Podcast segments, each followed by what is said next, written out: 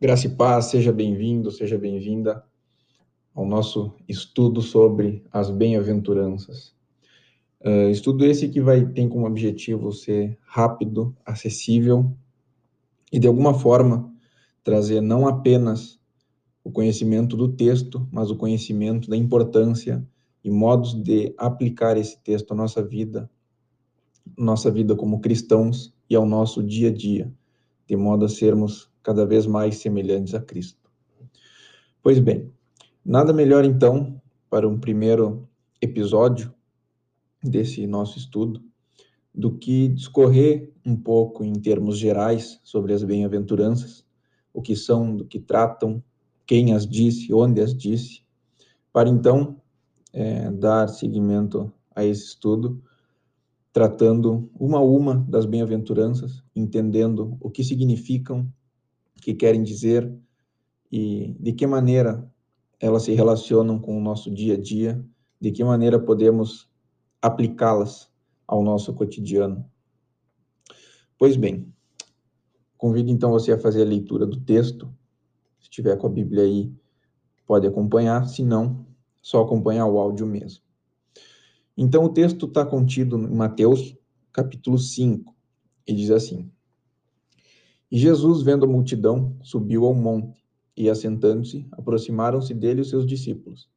E abrindo a sua boca, os ensinava, dizendo: Bem-aventurados os pobres de espírito, porque deles é o reino dos céus. Bem-aventurados os que choram, porque eles serão consolados. Bem-aventurados os mansos, porque eles herdarão a terra. Bem-aventurados os que têm fome e sede de justiça, porque eles serão fartos. Bem-aventurados os misericordiosos, porque eles alcançarão misericórdia. Bem-aventurados os limpos de coração, porque eles verão a Deus. Bem-aventurados os pacificadores, porque eles serão chamados filhos de Deus. Bem-aventurados os que sofrem perseguição por causa da justiça, porque deles é o reino dos céus. Bem-aventurados sois vós, quando vos injuriarem e perseguirem, e mentindo, disserem todo mal contra vós, por minha causa. Exultai e alegrai-vos, porque é grande o vosso galardão nos céus, porque assim perseguiram os profetas que foram antes de vós. Pois bem, esse é o texto, então, onde as bem-aventuranças estão contidas. E convém uh, destacar ou investigar um pouquinho melhor qual é o pano de fundo, o contexto em que Jesus proferiu essas palavras. Pois bem, o pano de fundo para esse texto das bem-aventuranças, sempre lembrando que esse texto é apenas a narração de algo que aconteceu, que nós como nós como cristãos cremos que Cristo, o Deus encarnado aqui na terra, o nosso Senhor e Salvador, realmente falou, como o versículo 2 destaca, e abrindo a sua boca os ensinava. Pois bem, o pano de fundo desse texto se trata do Sermão da Montanha, um dos primeiros grandes sermões proferidos por Jesus e que se deu provavelmente no ápice do seu ministério. E esse sermão como um todo, ele se estende na verdade desde o capítulo 5, este que lemos agora, parte dele, até o versículo 7 de Mateus. E o tema central de todo esse sermão é o reino dos céus que o Cristo veio anunciar e trazer a este mundo. Pois bem, é, é, nesse cenário de um sermão, inclusive um texto um pouco anterior ao capítulo 5 destaca que havia ali uma multidão, além dos doze é, apóstolos, que um pouco antes haviam sido escolhidos por Jesus, é, uma multidão ouvia as palavras de Jesus.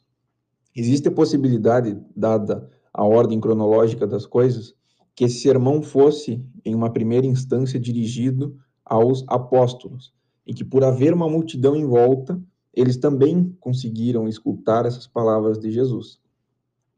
Um trecho que merece destaque a essa introdução às bem-aventuranças é o versículo 2 do capítulo 5, onde Mateus destaca que Cristo, abrindo a sua boca, os ensinava. Ou seja, dessas bem-aventuranças, algo devemos aprender. Algo devemos tomar para nós como conhecimento da palavra de Deus. Mas, enfim, o que são as bem-aventuranças, ou, como também são conhecidas, as beatitudes. É, numa primeira leitura, as bem-aventuranças podem parecer mais uma lista de promessas, ou seja, se for pobre de espírito ou humilde de espírito, em outras versões, é, herdará então o reino dos céus. Se eu chorar, eu serei consolado. No entanto, a ordem correta de entender o texto é um tanto quanto avesso ao que se pensa nessa primeira leitura. Então, muito embora o texto pareça sugerir é, uma lista de causa e consequência, na verdade, ele é melhor interpretado como uma descrição do indivíduo cidadão dos reinos dos céus. Ou seja, o texto não se trata de um manual de como ser salvo, mas descreve as atitudes daquele que foi alcançado e transformado por, por Cristo. Ou seja, as bem-aventuranças são as maneiras de agir daquele que já foi alcançado por Jesus Cristo pela sua verdade e pelo seu sacrifício. Ou ainda, em outras palavras, é uma pessoa que se encontra dentro da vontade de Deus. É com essa introdução, então, que daremos é, início ao nosso estudo das bem-aventuranças e a partir do próximo episódio em diante, do próximo capítulo desse estudo, estudaremos uma a uma as bem-aventuranças, a fim de entendê-las com certa profundidade, entender as mensagens contidas em cada uma e como poderemos, então, aplicá-las à nossa vida ou buscar viver da maneira que Deus quer. E assim pedir todos os dias que sejamos alcançados pela verdade de Deus, realmente alcançados e transformados no conhecimento de Jesus Cristo. Deus abençoe todos vocês.